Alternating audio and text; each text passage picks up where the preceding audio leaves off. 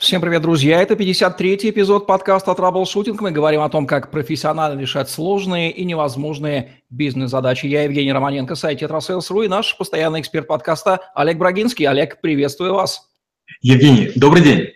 Олег Брагинский, специалист номер один по траблшутингу в России СНГ, гений эффективности по версии СМИ, основатель школы траблшутеров и директор бюро Брагинского, кандидат наук, доцент, автор двух учебников, девяти видеокурсов и более 650 статей – Работал в пяти государствах, руководил 190 проектами в 23 индустриях 46 стран, 20 лет проработал в компаниях Альфа Групп. Один из наиболее просматриваемых людей планеты сети деловых контактов LinkedIn. Это слово «менеджмент», которое вошло в наш обиход в 90-е годы, но его смысл, похоже, остается так и непонятым русским. Удивительным сознанием все эти годы. Ну что же, у нас уникальная возможность сегодня спросить, что об этом думает Олег Брагинский. Олег, начнем с определения. Что же такое менеджмент, как этот термин переводится? Менеджмент – это профессиональная деятельность по управлению организацией в условиях риска и неопределенности, когда руководству представляется значительная степень свободы в принятии стратегических и тактических решений, направленных на достижение целей. Частенько под понятие менеджмент мы не говорим, например, менеджмент автомобиля или менеджмент миксера. Мы, когда говорим менеджмент, имеем в виду менеджмент организации, то есть какие-то системы, в которых есть обязательно люди, наличие людей и проводит этот водораздел. В чем разница между управлением системами, где нет людей и где они есть? Mm, отличный вопрос. Объектами управления могут быть люди, технические системы, состоящие из программных комплексов и роботов. Обычно различают системы автоматизированного и автоматического управления. Термин «автоматизированный», в отличие от автоматических, подчеркивает сохранение за человеком функций контрольного или целеполагающего характера, не поддающихся автоматизации или находящихся на стадии формализации. Слово менеджмент, оно иностранное, от английского глагола to manage, управлять, а русское слово управление. Понятно, что речь идет примерно об одном и том же, о направлении движения системы в нужном направлении, прошу прощения за тавтологию, достижения ей нужных нам показателей. Но все-таки меня не покидает сомнение, а воспринимает ли русский мозг с определенными историческими предпосылками и практиками. Западное слово менеджмент, до конца ли он осознает смысл этого понятия и какие конфликты возникают при попытке прижить западное содержание понятия менеджмент на почву русского иррационального сознания? Мы сейчас, кажется, взыклим почву и прямо ударим под самый корень. Управление – это процесс прогнозирования, планирования, организации, мотивации, координации и контроля, необходимый для того, чтобы сформулировать и достичь цели предприятия. Для организации управление – это синоним слова менеджмент, правда, испорченный синоним. В силу злоупотребления слова менеджер в названии должностей.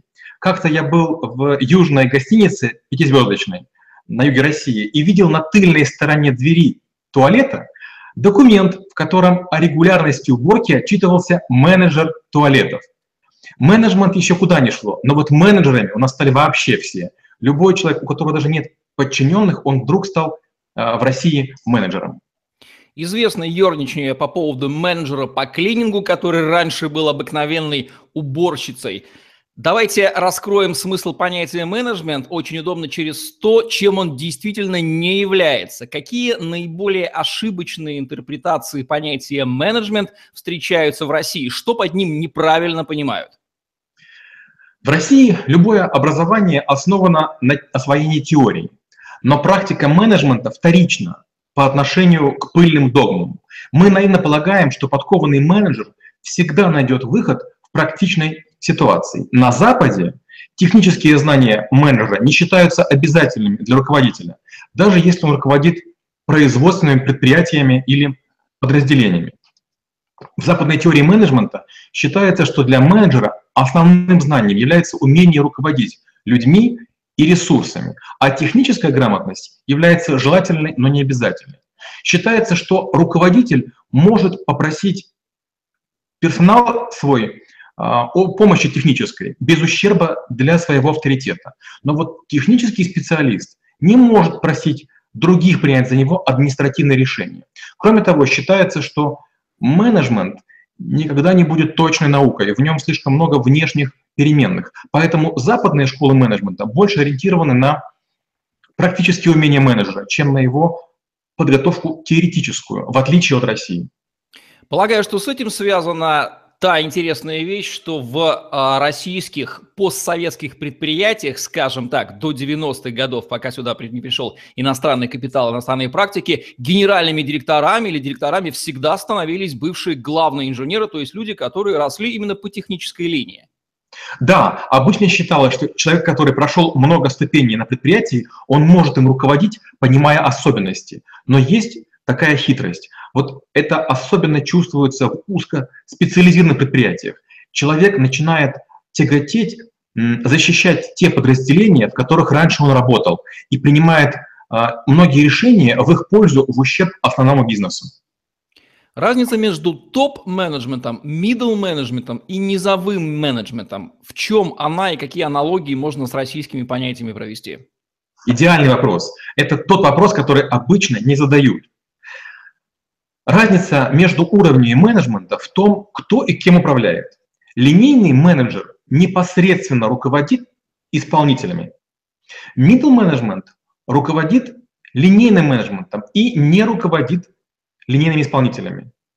А вот топ-менеджмент – это группа, э, группа руководителей организации высшего уровня иерархии, которые ежедневно несут ответственность за эффективное управление организацией. Такие руководители наделены властью, которую им дает совет директоров или совет акционеров. Пользуясь случаем, забыл сказать, передадим привет, привет Владимиру Зиме, автору подкаста «Управление людьми». У меня такое ощущение, что этот выпуск вызовет у него особенный интерес. Итак, поговорим о требованиях, требованиях к менеджеру. Давайте начнем с, требованием, с требований к качествам и навыкам, то есть то, что непосредственно связано с человеческой, природой человеческого материала хорошего менеджера. Хорошо, начнем. Профессионально важное качество менеджера рассматриваются обычно на трех уровнях. На уровне задач деятельности менеджера, на поведенческом уровне и на уровне свойств личности. А, это свойства, которые и качества, которые характеризуют умение подбирать, расставлять кадры, планировать работу, обеспечивать контроль. А, среди них я бы выделил, ну, допустим, такие пять. Первый – это психологическая избирательность, способность адекватно, без искажения понимать и транслировать психологию организации. Второе – это критичность и самокритичность.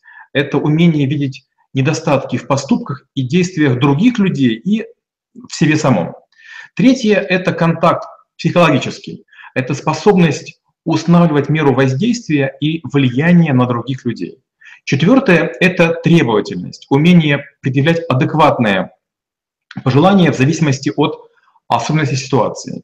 Пятое – это склонность к деятельности по организации, потребности в выполнении. Хотя нет, еще важное качество. Шестое – способность заряжать своей энергией других людей и активизировать их на поступки, на свершение, на достижения. Отлично. Менеджер – это существо, безусловно, обучаемое, поэтому требования к знаниям и опыту менеджера, которые приобретаются в течение жизни. Каковы они? Ну, безусловно, профессионализм менеджера включает в себя и знания, и опыт. Только реальная деятельность, соответствующая карьере менеджера, дает ему возможность накапливать опыт. И только требования карьерного роста ставят перед ним а, задачи обновления знаний. В структуре профессиональных ресурсов человека формируются и непрерывно развиваются три составляющие. Это технологическая, административная и специальная. Менеджер быстро и в значительной мере теряет актуальность части знаний и опыта, составляющей технологической. Вершиной развития профессиональных ресурсов является профессионализм топ-менеджера. На этом этапе карьеры он достигает максимума требований к широте своих знаний профессиональных. Однако одновременно происходит уменьшение потребностей в их специализации. Знания топ-менеджера, они широки, имеют сложно разделенную структуру, ярко выраженная специализация обычно отсутствует. Уменьшение требований к глубине компенсируется увеличением требований к системному мышлению менеджера. Можно ли выделить топ-5 ошибок менеджеров вне зависимости от уровня, топ, middle или линейный? Если да, то какие они?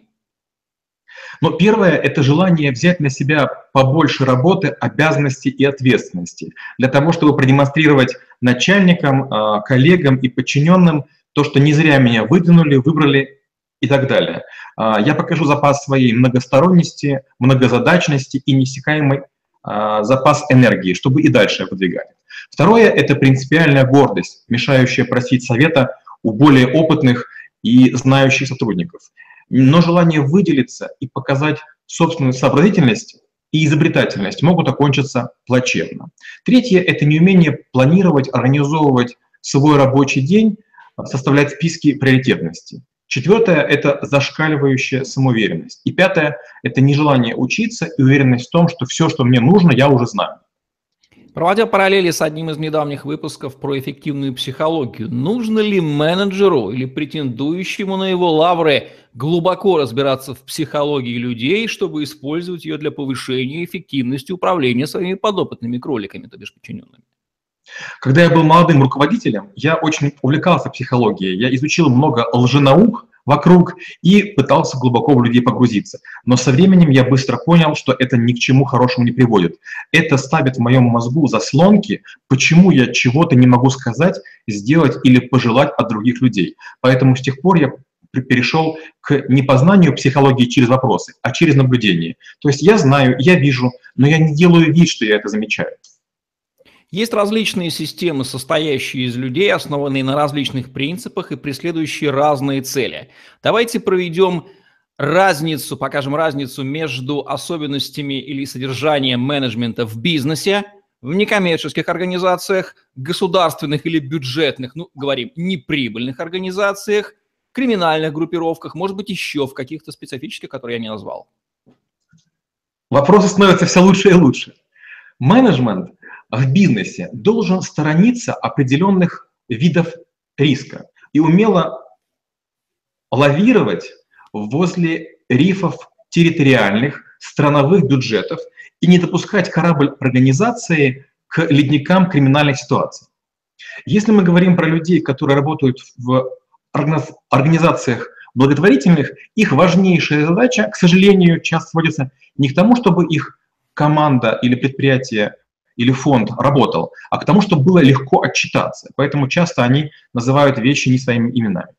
Если мы говорим про э, руководителей государственных, то они вынуждены консультироваться у шефа, друг у друга и лавировать между законом и личным желанием обогатиться. Криминальные управленцы, они стремятся ходить максимально близко, близко к кромке тонкого льда, который обеспечивает сверхприбыль и оттягивающий срок попадания в зону внимания правоохранительных органов. Воздадим должное нашей любимой, логическое должное нашей любимой классификации, типизации, типы и стили менеджмента. Кто только на эту тему не разглагольствовал. Еще раз, какие они бывают на самом деле – но первый – это традиционный, он подходит для любых организаций. Это одномерное взаимодействие людей и предприятий, исходя из того, что все объекты управления подобны и одинаково реагируют на одинаковое воздействие. Это такой, я бы сказал, министерский стиль. Системный. Системный концентрируется на взаимодействии частей организации и обращает внимание на важность изучения каждой отдельной части в контексте единого целого. Третий стиль – это ситуационный. Он основан на том, что в управлении организацией не существует одного набора принципов или правил, которые могли бы использоваться вообще во всех ситуациях. Поэтому мы подстраиваем свои решения в зависимости от того, что происходит в данный момент. Четвертый, он называется или социальный, или этический, на снижение вероятности принятия решений, способных привести к нанесению недопустимого ущерба финансовой, технологической, технической, кадровой, внешней или внутренней структурам объектов, подпадающих под сферу влияния принимаемых решений. И пятый, я бы сказал, стабилизационный. Он направлен на выравнивание финансовой, технологической, э, кадровой структуры организации. Ну что ж, теперь понятнее. Лично я в армии, например, не служил, но из военной семьи и примерно понимаю, как военные рассуждают. Олег, то, что происходит в армии, Является ли это менеджментом? И успешны ли бывшие военные как менеджеры? И где они успешны? В бизнесе, в госорганизациях? Ну, есть так называемые специальные виды управления. Это военный менеджмент, это менеджмент ситуаций чрезвычайных, министерский менеджмент, региональный менеджмент. Военный менеджмент – это наука и искусство управления военнослужащими и воинскими коллективами. Есть поговорка, что военные готовятся не к будущей войне, а к прошедшей. Военный менеджмент много внимания уделяет дедовщине, дезертирству, неправильному обращению с оружием и сложной техникой. Э, военные интересуются принципами административно-командной системы. Менеджмент, по-моему, им вообще не интересен. То, что они привыкли к приказам и не умеют, скажем так, договариваться, продавать, переговоры вести, блокирует ли это их развитие как менеджеров в организации, допустим, где эти вещи являются основными? У меня был один коллега, э, который бывший десантник. И когда я назначил его руководителем некого направления, я вдруг понял, что я вообще могу о нем забыть. Это человек, который не требовал ни бюджета, ни вакансии, ничего. Он мог кого угодно организовать, что угодно добыть, обменять или украсть и привести к э, финалу правильному. Я спросил его, скажи, пожалуйста, как тебе это удается? Он говорит, а ты думаешь, в армии у нас были ресурсы? Я понял, вот это идеальный руководитель. Кто в силу каких-то качеств или по рождению, или еще по каким-то причинам никогда не сможет быть менеджером, и ему не нужно туда соваться, как бы модно это ни звучало. Ну, давайте опять по нашей традиции попробуем пять пунктов. Первое – тот, кто не умеет ставить цели и выдерживать сроки. Второе – человек, который считает, что все ресурсы в его подчинении и люди – это его личное. Третье тот, кто не занимается воспитанием и обучением своих людей. Четвертое – нелюдимый и асоциальный управленец. И пятое – человек без видения, у которого нет горизонтов. Употребим традиционный гендерно-шовинистический элемент, разница в управлении подчиненными мужского и женского полу. Есть ли она и какова?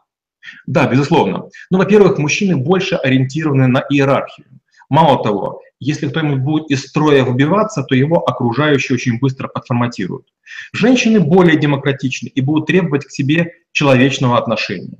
Мужчинам можно приказать, и они выполнят, будут меньше дуться и не будут группироваться. Женщины способны задавать вопросы и довести менеджера до коления. Они таким образом могут вас проверять. Но с другой стороны, женщин можно меньше контролировать. Если они задачу поняли, поняли сроки, поняли причины, по которым это необходимо сделать, они обычно делают это неплохо. А вот переместим их на позиции менеджеров. Менеджеры мужчины и менеджеры женщины. В чем разница в управлении ими и в каких конкретных, может быть, областях, видах деятельности или функциональных подразделениях организации, например, HR, ветка, там постоянно женщины присутствуют, эффективны мужчины, а в других эффективны женщины? Ну, если быть откровенным, то так получается, что у нас женский менеджмент, как правило, организуется в тех компаниях, которые не очень прибыльны. То есть женская работа или мужская на наших территориях, она, как правило, определяется зарплатой. Мужчины склонны выдавливать женщин с наиболее доходных должностей, к сожалению. Мужчины, они, как правило, дают поверхностные команды, надеясь, что подчиненный сам догадается, что сделать. Мужчины не, не глубоко пытаются понять задачу, условия и так далее. Женщина, она привыкшая а, к воспитанию детей, она не может приготовить что-нибудь или одеть на ребенка что-нибудь. Она требует, и чтобы ей задачу ставили очень четко и предметно, и также ставит сама. Я бы сказал так, где есть высокая доля креативности, где высокие технологии, инновации, там руководители лучше женщины. В коллективах многонациональных, многокультурных, там лучше, чтобы это были женщины. Если бизнес простой, он ориентирован на темп, скорость, дисциплину, результат, мала доля инноваций, э, высокая доля конвейерности, там лучше командуют мужчины. То, что воспетая Некрасовым русская женщина и коня на скаку остановит и в горящую избу войдет, и еще много чего сделает того, что мужчинам не подвластно, добавляет ли ей это плюсов в их менеджерскую квалификацию именно в России? Именно в России, да. Почему? Потому что Россия как раз это страна, в которой мы часто на работе проявляем геройство. Мы так дома не геройствуем, как на работе. Мы можем остаться ночевать, мы можем поехать на своей машине черт знает куда, мы можем заплатить свои деньги, потому что мы не предусмотрели. Мужчина найдет одну-две отговорки и скажет, почему он сделать не может. Нет, мужчина не может оставить детей голодными или мужа э, непоглаженным. Также на работе она задание выполняет любой ценой, останавливая коней и туша избы. В социологии на стыке 20 и 21 веков появилось понятие поколений. Поколение X, условно 60-е, 70-е годы рождения, поколение Y или миллениалы, условно с 80 по нулевой год, и поколение Z, все, кто дальше. Разница в управлении подчиненными из этих поколений принципиальная. Какая? А, я долгое время недооценивал эту проблему до тех пор, пока в одной из моих команд не началась некоторая текучесть. А команды были многотысячные, поэтому я стал этим серьезно заниматься. А, важно понимать отличия поколений. Иксы – это гибкость, грамотность техническая, индивидуализм, выживание, обучение в течение жизни, неформализм, прагматизм, надежда только на себя и самостоятельность. Y – это цифровые технологии, это попытка оттянуть взросление, оптимизм, общительность, амбициозность, острая потребность в выборе и альтернативах, легкая предпоставляемость, нереалистичное ожидание и нацеленность на быстрое достижение. Z – это люди, которые много времени проводят в онлайне. Они, к сожалению, имеют 8-секундные фильтры и не способны дольше свое внимание сосредотачивать. Прагматизм, желание строить стартапы. Для них не обязательно, чтобы компания была крупной, крутой и богатой. Они не тусуются, а проводят время с пользой. Вот это те вещи, которые необходимо учитывать, если вы э, собираетесь управлять поколениями. Словосочетание «эффективный менеджер» прочно вошло в наш обиход и даже приобрело некоторый оттенок ерничания или скепсиса применительно к конкретным людям в конкретные эпохи. Как измерить эффективность менеджмента и эффективность конкретного менеджера по-настоящему, без иронии? Если опустить иронию, которая, кстати, наверное, сомнительна, потому что мы обязаны, бизнес – это измерение чего угодно, чтобы понять, что было до, сколько вложили, сколько получилось после. Эффективный менеджер – это тот, который ставит перед собой сложные задачи, достигает их в полном объеме и вовремя. Почему? Если идет недовыполнение плана, это означает, что менеджер вовремя не привлек э, некие ресурсы, какие-то рычаги не включил. Если идет перевыполнение плана, значит, он был осторожен и аккуратно планировал. Эффективный менеджер – это человек, который в момент постановки задачи обещает невозможное, а в момент э, выполнения говорит, я выполнил задачу на 101%. Особенности национального по традиции менеджмента на сей раз. В чем разница между менеджментом в Америке, в Европе, в Азии, в России, в Африке, может быть, и Латинской Америке?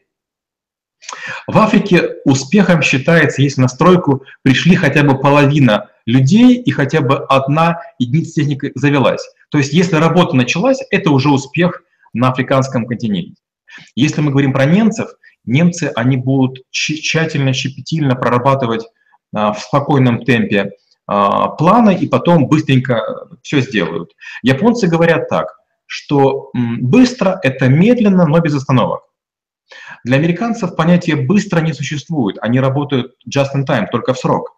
Нет необходимости задачи переполнять. Почему? Потому что за это вам не скажут спасибо ни клиенты, ни посредники, ни, ни, ни конкуренты, никто. А вот мы, мы живем в состоянии аврала. Мы сначала, в начале быстро запрягаем, мы делаем некоторую часть работы, убеждаемся в том, что у нас есть задел времени, потом его уверенно профукиваем, Потом вспоминаем такое мощное слово дедлайны, начинаем наращивать, убиваем себя, убиваем всех, и потом после окончания проекта мы даем всем и себе время отдохнуть, тем самым задерживая начало нового проекта.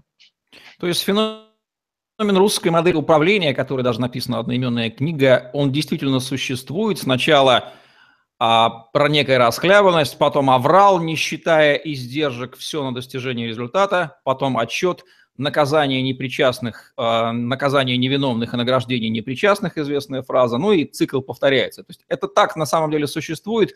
Как с этим жить? Вы не поверите, я вчера ходил на пьесу «Баден-Баден», которую поставили по произведению Тургенева «Дым», и вот зал постоянно рукоплескал, потому что фразы, которые были сказаны лет 150 тому назад, они абсолютно применимы сейчас.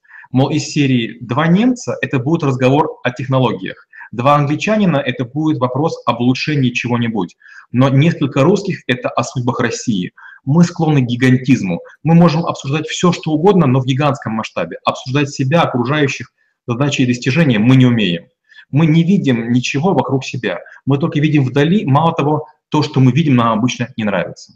Полагаю, что одно из немногих мест в Рунете, по крайней мере, где о судьбах России речь не идет, ну, может быть, самой-самой малость, это подкаст с Олегом Брагинским под названием «Trouble Shooting». Олег, дилемма собственника извечная. Быть ли менеджером самому или искать наемного топа? И если да, то как с ним работать? Доверяй, но проверяй. Или полностью ему верь? Или как его контролировать? Как эта дилемма разрешима? И разрешима ли она в российской системе координат вообще? Мне удалось поработать с большим количеством людей, компаний, собственников, топ-менеджеров в России и на территории СНГ. Я скажу так, что собственник, который тире-менеджер, такой человек применим только в ситуациях кризисных, только в ситуациях проблемных. Почему? Потому что а, он начинает мыслить эмоционально, он начинает путать свои деньги, общественные ресурсы компании и ресурсы персональные. Это первая проблема. Вторая проблема. Такой человек все время надеется на терапевтические какие-то действия. Он надеется, что можно кого-то уговорить, таблеточку приложить. К сожалению, он на себе узурпирует так много власти, что ни одно решение не, не приходит, не, не, не исполняется без него. Он превращается в ушастую прослойку между телефоном и креслом. Поэтому это плохо. Я в своей практике пришел к модели партнерства. Твой управленец должен быть твоим партнером. Он должен понимать, как ты думаешь, почему ты так думаешь, и у него должна быть примерно одинаковая мотивация с тобой. Тогда ты никогда не будешь сомневаться, что он действует в ущерб себе. А только ты становишься сам собственником и менеджером, ты начинаешь увлекаться какими-то мелочами. И те, э, те вещи, в которых ты силен, они получаются хорошо, а вся остальная компания загибается. Топ-менеджер – это человек, который ориентирован на достижение KPI и премий. У него мало риска, поэтому он меньше рискует. Он не даст прорыва, но управление будет более стабильным и предсказуемым. Ну что же, по традиции под финал давайте дадим несколько железобетонных рекомендаций менеджерам всех уровней и акционерам, которые влияют на судьбы, по крайней мере, не Россия, а своих компаний точно, иначе они непонятно, почему должны называться акционерами. Рекомендации от Олега Брагинского. Ну, первое – это топ-менеджерам. Почаще общайтесь с акционерами, с одной стороны, чтобы понимать, как они мыслят, чего они хотят, а с другой стороны, чтобы правильно транслировать их задачи своему э, топ-менеджменту. Второе. При общении с акционерами не углубляйтесь и не рассказывайте им про вещи, которые являются микроменеджментом. Вы должны быть, с одной стороны, оптимистичны, а с другой стороны, реалистичны в своих прогнозах. Третье. Никогда за акционеров не решайте, для них дорого или медленно, быстро или дешево. Рассказывайте, что есть такая-то возможность, вы бы действовали так-то, но хотели бы поддержки. Если этого не делать, то рано или поздно вами начнут командовать, а любой топ-менеджер команд не любит.